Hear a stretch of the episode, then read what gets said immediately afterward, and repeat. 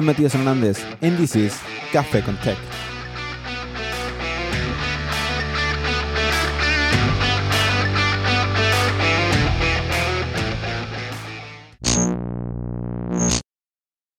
My name is Matias Hernandez. I'm a Chilean software engineer currently working with CleverTech. I'm also an egghead instructor and a technical writer. Now, without further ado, let's start with the show. And thanks to the sponsors of this show, Auth0 and Cloudinary Media Developer Expert Program. Auth0 provides an out-of-the-box authentication and authorization platform for any application with just a few lines of code. Check the incredible documentation and examples on auth0.com and Cloudinary MDE program is a community of developers to share insight, expertise, and best practices of using media technology in web and mobile applications. Check it out on cloudinary.com.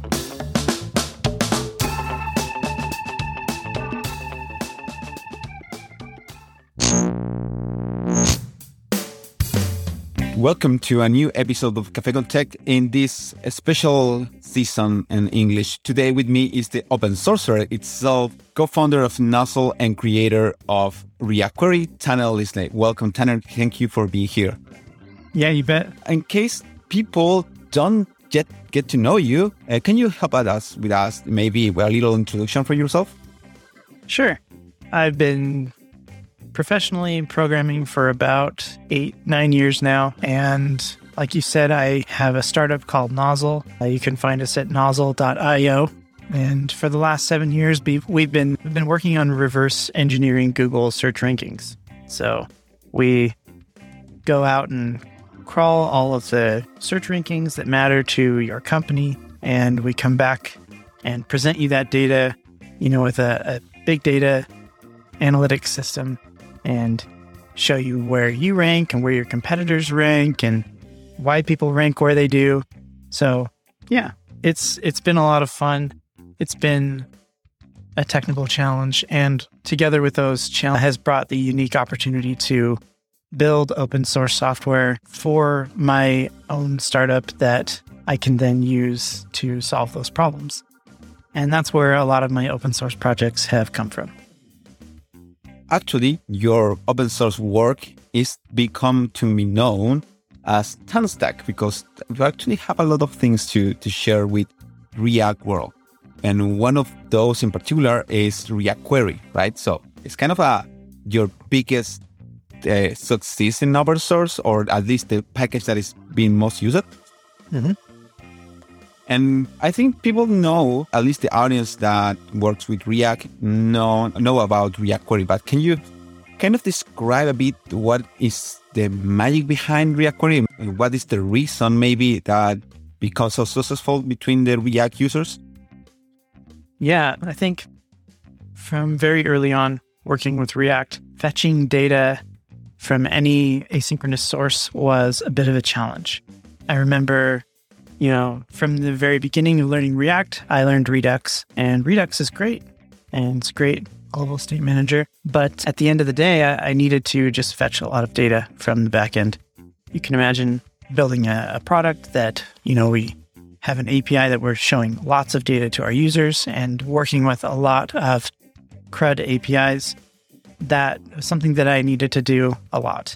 And I remember like it wasn't was probably only like a you know a couple hours into learning Redux that I said, "Well, how can I fetch data?" And the answer was, "Well, you need to use these things called thunks." And I was like, "All right, can I just use promises?" And it's like, "Yes, you can, but they have to be inside of this thunk, and you have to." You know, give those things a place to live inside of your Redux store, and it's all global. And it's like, okay, cool. Like, I just kind of going through the motions. That's just how I learned, just kind of like many other people. But as time went on, you know, their constraints grow inside of bigger applications. And eventually I needed, you know, more of a robust system that was going to keep my data in my application up to date as often as possible and make mutations and reading that data really flexible. And the syntax uh, for reading asynchronous data in Redux was not my favorite. So I kind of just stuck with Redux for a long time until hooks came out. And when hooks came out, I saw a unique opportunity to use the new syntax of hooks uh, to make working with asynchronous data easier. So internally at Nozzle, I started building a solution that would become known as React Query. and I used it internally at Nozzle for a couple of months until it was ready to open source. So after I had built React Query internally at Nozzle, I, I released it back at the end of like 2019. And yeah, I mean, I needed it. And that's why I built it because I wanted something that was going to just make my life easier and let me work faster. So apparently, lots of other people needed React Query too, because after I released it, it got a lot of attention from other developers who wanted to help contribute to it, people who wanted to build tools on top of it, even other frameworks that wanted to use it internally. So it has gotten a lot of attention, good attention, and help from some amazing developers. And, you know, I eventually wrote a, a course about it. So I have a video course called React Query Essentials. And, you know, there's tons of examples and lots of documentation, and it's become a very much library in the React ecosystem. So I think that I even saw an implementation, or at least they borrowed the name and some of the implementations uh, for, of React Query into a Svelte, like a Svelte query using the React Query core package. So it's kind of amazing that it's kind of spreading through the entire JavaScript ecosystem. One thing that resonates a lot with me with uh, React Query is one of the things that you mentioned in on one of the talks that you made about React Query is this separation of the types of natures of the state. That realization came to you by using Redux and figure out that this doesn't feel ergonomic or correct, or just while working on React Query? Definitely came to me before I started dreaming up React Query. It that was something where, you know, I, I I knew that server state and client state. I didn't even have that vocabulary at the time, but I just knew that there was a very core difference between my asynchronous data and my synchronous data. And when I saw that difference in ergonomics, like you said, and how I access that data and expect it to behave, I went through my Redux store one day and I just said, let's separate everything into two places, right? Let's take all of our all of my server state and that's when I kind of started calling it server state. Uh, and let's put it over here. Anything that has to do with the server and that I don't own, that's just a cache. Let's put over here in this part. And everything else, else that I do own on the client, let's put over here in this other part.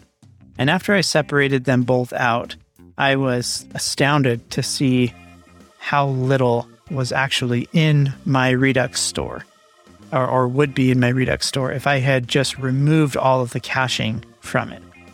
And when I saw that, it was it was astounding, as startling, but also kind of expected. And what's awesome is that with that distinction that I then had, I was able to start thinking about them differently.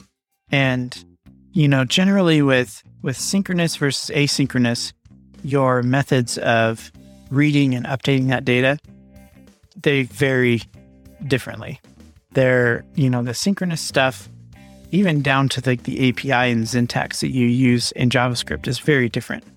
You can read synchronously and write synchronously, and and you know that's not a big deal. But with asynchronous stuff, there's just so much more of a charade involved to to get it working. Once you get into promises, then everything has to become a promise and async await. And once you get into async await, you know you have no guarantees of when the the data is actually going to come back or how often it's going to be coming back. So as soon as you start caching at all, it it gets more difficult. And Redux was fine to cache in as long as you could manage it effectively. And my actually my first implementation of React Query lived inside of Redux and I had I had special hooks that I would use to read the data from Redux from a store and those hooks would kind of automatically trigger the lifecycle that React Query has. And then I found out that really there was no reason the data needed to live in Redux at all. And so I moved it out into its own store, its own provider, and it was all custom. And then a lot of the logic started moving into that custom store that I had built. And that was basically the beginnings of the React Query repo right there. React World came from a long path with Redux and similar implementations around the same idea of global store. Sounds like React Query is somehow related, but at the same time, it feels to me that it's a complete different beast, right? So Redux and all of other uh, similar packages out there are global state management tool. But React Query is not a, a state management tool, it's, it's a cache management tool, like a different concept there.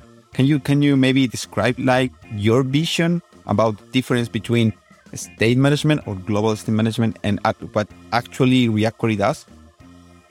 Yeah, you know, state management to me kind of implies that you have total control over the things that you're putting into your quote unquote state manager. And for the most part, that's true. But with, with server state, you really you need to accept at some level that you're not in full control of the objects that you're getting back from the API that you're caching. You you literally have very little control over those objects. And I think the APIs that are designed for these global state managers assume that you have full control, or at least they put a lot of responsibility on you as the developer to build to build wrappers and you know logic around these global state managers that give you more reliability, right? So you don't want to try and read from a value before it's come back from the server. So now we we have loading states involved. There's the potential for certain requests to fail and you know, so now you have an error state. There's background refetching. So if you already have some data but you're fetching into the background, now you have a background fetching state. And between those three states, you get into a lot of different permutations of you know which which one of those states is it? And there's a lot of context that goes along with all those states. All of that is more or less a very sophisticated state machine that you would have to recreate in any global state manager that you use. And that state machine doesn't exist at the hook level, but it and it doesn't also it also doesn't exist just at you know in one time in the store. It exists per query. And that's the concept that I think a lot of people misunderstand about React Query is that, you know, just because you are writing use query a ton in your app doesn't mean that that's how many queries are getting created.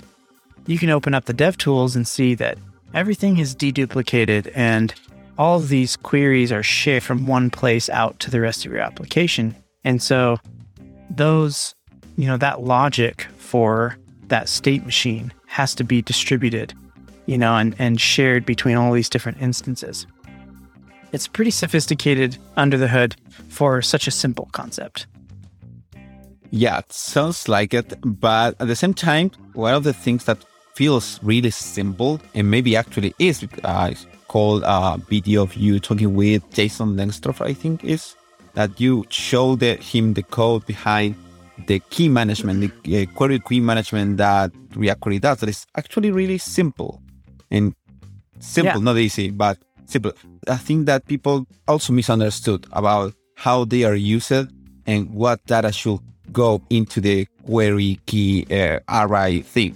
So, can you kind of describe why the query key is important, how it is used, and how you can build one? Like, for example, if I have a user that no, something like that date that change on the date and also on the ID. You have three parameters, something like that. Sure. so when we're talking about a query, a query needs to have some way to uniquely identify it. And that unique identification can be based on a couple of things. Some of them are implicit to the way you design your application you'll have queries for specific types of data. So you can have a, a query for users or a query for, you know, teams or workspaces. And in this case, really simple to do app, you'd have a to dos query to both query all of the to dos or an individual one. right? So there's context involved.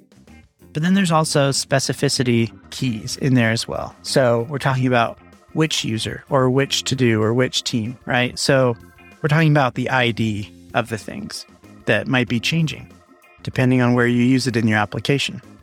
It could be a variable, you know, like uh, user ID. After that, you have other things that can go into, uh, like metadata that can go into uniquely identifying a query. Metadata could be something like the page if you're doing pagination, or it, or it could be a specific visibility trait that you have on the API call that you're making to the backend. Maybe you're requesting a preview of an object instead of the full thing. Or maybe you're requesting only a subset of the GraphQL fields and not all of them. So you have also technical details that go into the exact data that you're caching. And when you put all that together, you, your context, your contextual information, your specificity information, and your metadata, all of that together is what uniquely identifies a piece of data for React Query. And to put all that together into an individual, just one string, would take a lot of work for the user to do. You'd have to interpolate a bunch of different things and hash them together and put them into a string. and if you were in charge of doing that, you probably wouldn't do it reliably or consistently across your application very easily. We will mess up at some point. Right. And then you get into hashing functions, and no one wants to have to do that. So the query key handling inside of React Query is smart about it. The rules are pretty, it can, you know, at the top level, a query key can be just a string. If you wanted to keep things simple and, you know, just like here's the to dos query, you can pass a string called to dos. Or it can be an array. And as soon as it becomes an array, it can be an array of basically anything as long as it's serializable JSON. And this is this is helpful because, you know, if you if you have an individual to do that you need to fetch, your query key can be an array with to dos as the first string item in the array. And the second item could be the integer or ID of the to do. And under the hood, that's going to get serialized into a string that's going to be used to uniquely identify this query. And that's great because order matters and you can be as specific as you want. So if you change the prop on your to do that says you're looking at a different to do, it will change the query key. And that's also something that React Query uses to know when to refetch or when to make new queries is when is the query key changing? The query key changing isn't just an identifier of the unique data, but it's also an identifier of your intent to either discard of an old query that you're no longer using or to introduce a new query into the system that doesn't exist yet. So from there, so that kind of covers most of the basics. You can have as many items in the query key as you want. The other interesting thing is that by keeping it JSON supported, it's structured by default. You don't have to have a specific structure for your strings. But order does matter, except for objects. So you could technically pass an object of metadata to a query key and that object is going to get hashed under the hood. It's going to also get stringified into the query key. But we do objects a little differently. Objects are stringified in a deterministic way. So all that means is that before we hash an object into a string, we sort all of the properties in alphabetical order. So that every single time you pass in a property or an object to React Query, the properties are going to be stringified in the exact same order. And that's important to be able to detect changes and ensure consistency. So take all of that, and that's definitely something a user is not going to want to have to worry about. And that's why it, it's easy to just say, here's an array. You can put whatever you want as the array key in as the query key in these array slots, and we'll take care of the rest for you. It, it somehow I don't know why. Maybe because I, I was right about it. Uh, this query key feels like the key prop on any React list thing. Talk about that and talk about the catch, and then you mix GraphQL in the middle. It, it people tend to confuse maybe some of the features that Apollo offers. They offer normalized cache. Uh, React Query doesn't. What does it mean for the final user, the developer user? You know, that's a good question. I think in the beginning, when I showed React Query to a lot of people, they're like, "Oh, so it's like Apollo," and and I was like, uh, "Kinda." And really, what it comes down to is that that Apollo has been advertising two separate things as one for a very long time. You know, there's there's a big difference, at least to me, between a GraphQL client and a caching system, right? So the the caching system itself is you know is for apollo they have their own caching system under the hood right? You know forget about the graphql features.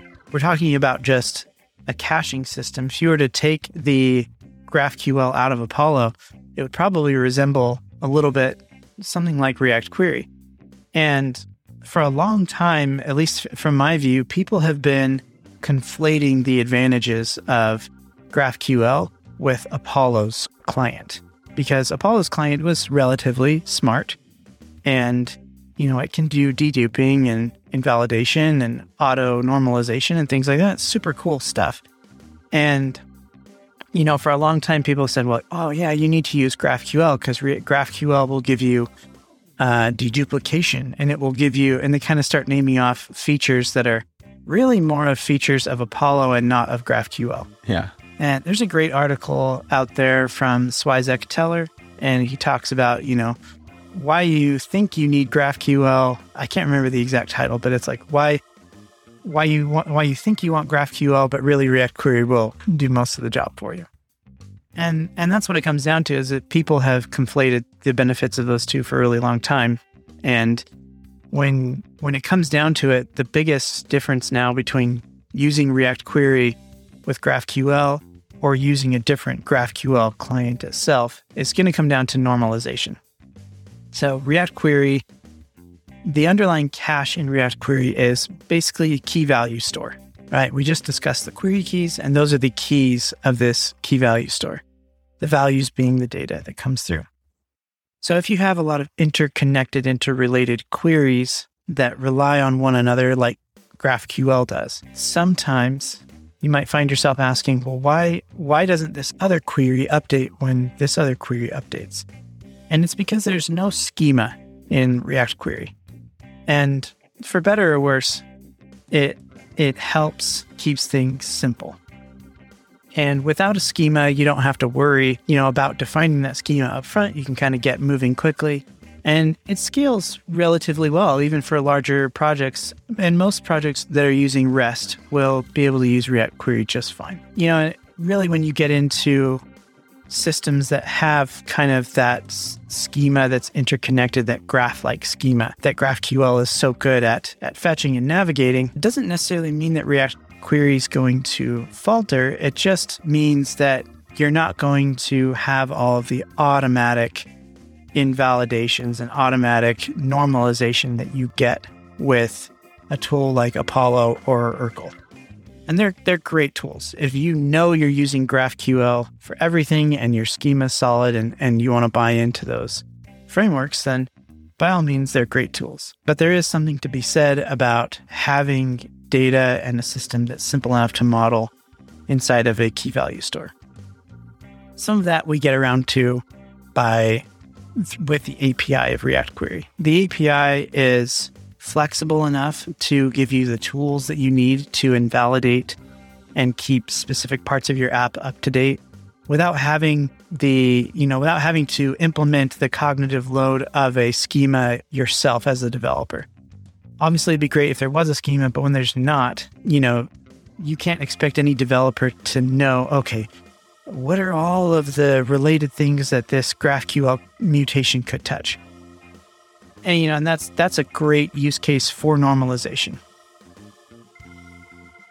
And and that doesn't necessarily mean that we're not looking at normalization. We we have been researching how we could implement opt-in normalization in, in React Query for the last few months. And it, it's promising. It's really difficult because introducing a schema into a schemaless tool is a big undertaking. So we want to make sure that we're careful about that. It's something that we have on our radar. Nice. But, nice. React Query continues its development and increasing features That means that there is a lot of to improve and, and be better. In our team, we use React Query with GraphQL request as a client for GraphQL. That is basically just a post call, nothing else. And yeah. it, it yet I don't feel the need of the schema part of the normalization, even though we have a bunch, a lot of query simulation, because it kind of helps you uh, to keep things simple, as you said. Like, I'm mutating this particular CRUD page. I you should not mutate or update any other uh, query that is not related with the page that I'm currently seeing as a user. That doesn't make sense. That the other things are, are behind other road and will be queried when the user go to that route. No, it doesn't matter. It's kind of really simple in that way. Yeah, I think I think most applications can be simple like that. If we're being frank, there's very few situations that I've heard people describe that actually would benefit from the level of normalization that we're talking about. A good example is uh, like a Twitter feed or a tweet deck type of a situation. You know, if you have multiple timelines of tweets going down the screen and you hit the heart button on one of them, and that same tweet is inside of the other columns on your screen, with React Query, you would have to refetch those mm other queries or optimistically update them to see that red heart appear on the other on the other tweets. With a normalized system, you would see that red heart kind of light up immediately on all the other columns as well. Is that a deal breaker, a game changer? I don't know. It just kind of depends on what your requirements are for your application. Personally, I I don't really think that at least in my products that I've built, you know, having that level of granularity of updates has never really been worth the cost of using a normalized cache.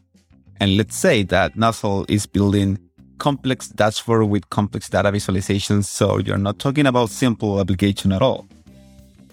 No, not really. We're, but it's a, it's a different kind of complex, right? GraphQL and the normalized cache. I think those are tools designed to solve horizontally complex data models, right? Where you have lots of interconnected models and shared assets across a lot of things.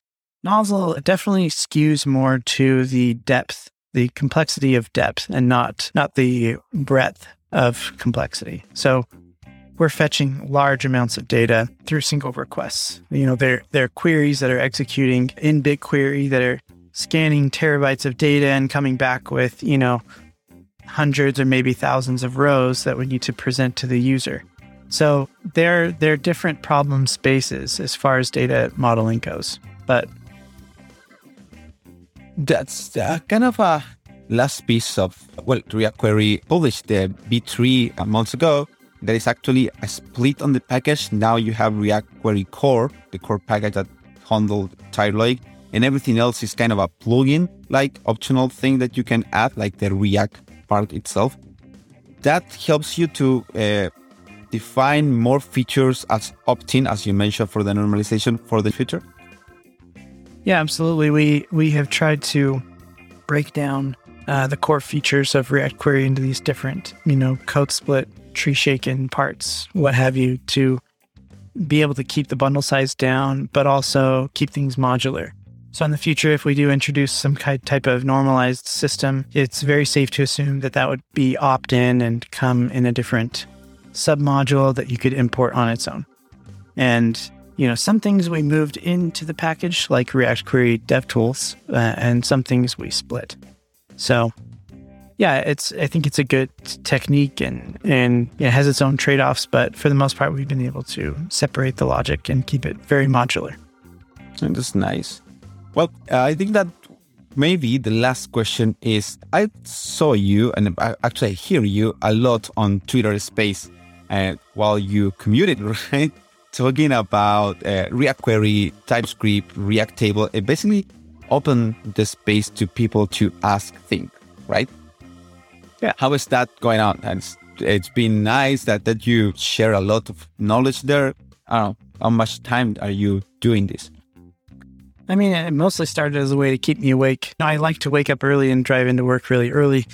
And for the most part, I, I don't get tired after I wake up. But the first few days and week where I was doing that, I was kind of tired. So I was, I was using it as a way to keep myself engaged and, and turned on while I, while I drive down the freeway. Um, and for the, and it did help definitely. And now I kind of just enjoy doing it to just kind of get, you know, my conversational dosage for the day. I don't get to interface with a lot of other developers in person, at least front end developers. I have one employee here at Nozzle who is uh, one of my junior devs.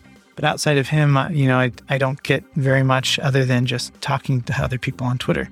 So I think it's fun to reach out and like stay connected with the, you know, people who are all over the world learning TypeScript, learning JavaScript, using my libraries and just be able to get to know them better and talk with them and and give them an opportunity to get to know me as well. And yeah, it's it's just fun. So yeah, I, I listen a few of them and it's very fun. It's very insightful also because so many questions are really good ones that uh, get to get your knowledge there. It's, it's been useful. Uh, to finish this episode, Tanner, I would like to ask you if you have anything to plug, like a shameless plug that you want to share with the, the audience. Yeah, I have a couple. One of them is if you use React Query or React Table at your company, I would love to help you pursue a sponsorship with your company for the TanStack. That is one of the biggest reasons that I've been able to keep building open source software through, you know, over the past few years is that I've had uh, little sponsorships here and there that uh, keep me going, that have been able to keep me motivated and, you know, help help out my family and and other developers that I know as well. So yeah, I I would be more than happy to talk to anybody sponsorship and and there's also a lot of cool perks that come with sponsorships as well. There's free consultation hours and and free free course vouchers for my React Query Essentials course, which is another thing I guess I could plug is if you if you really like React Query but you want to learn more about it and reading through the documentation isn't enough for you, you can look into taking my React Query Essentials course. You can go to learn.tanstack.com and sign up there. I just added two new pricing options that are kind of like uh, old school video store rental.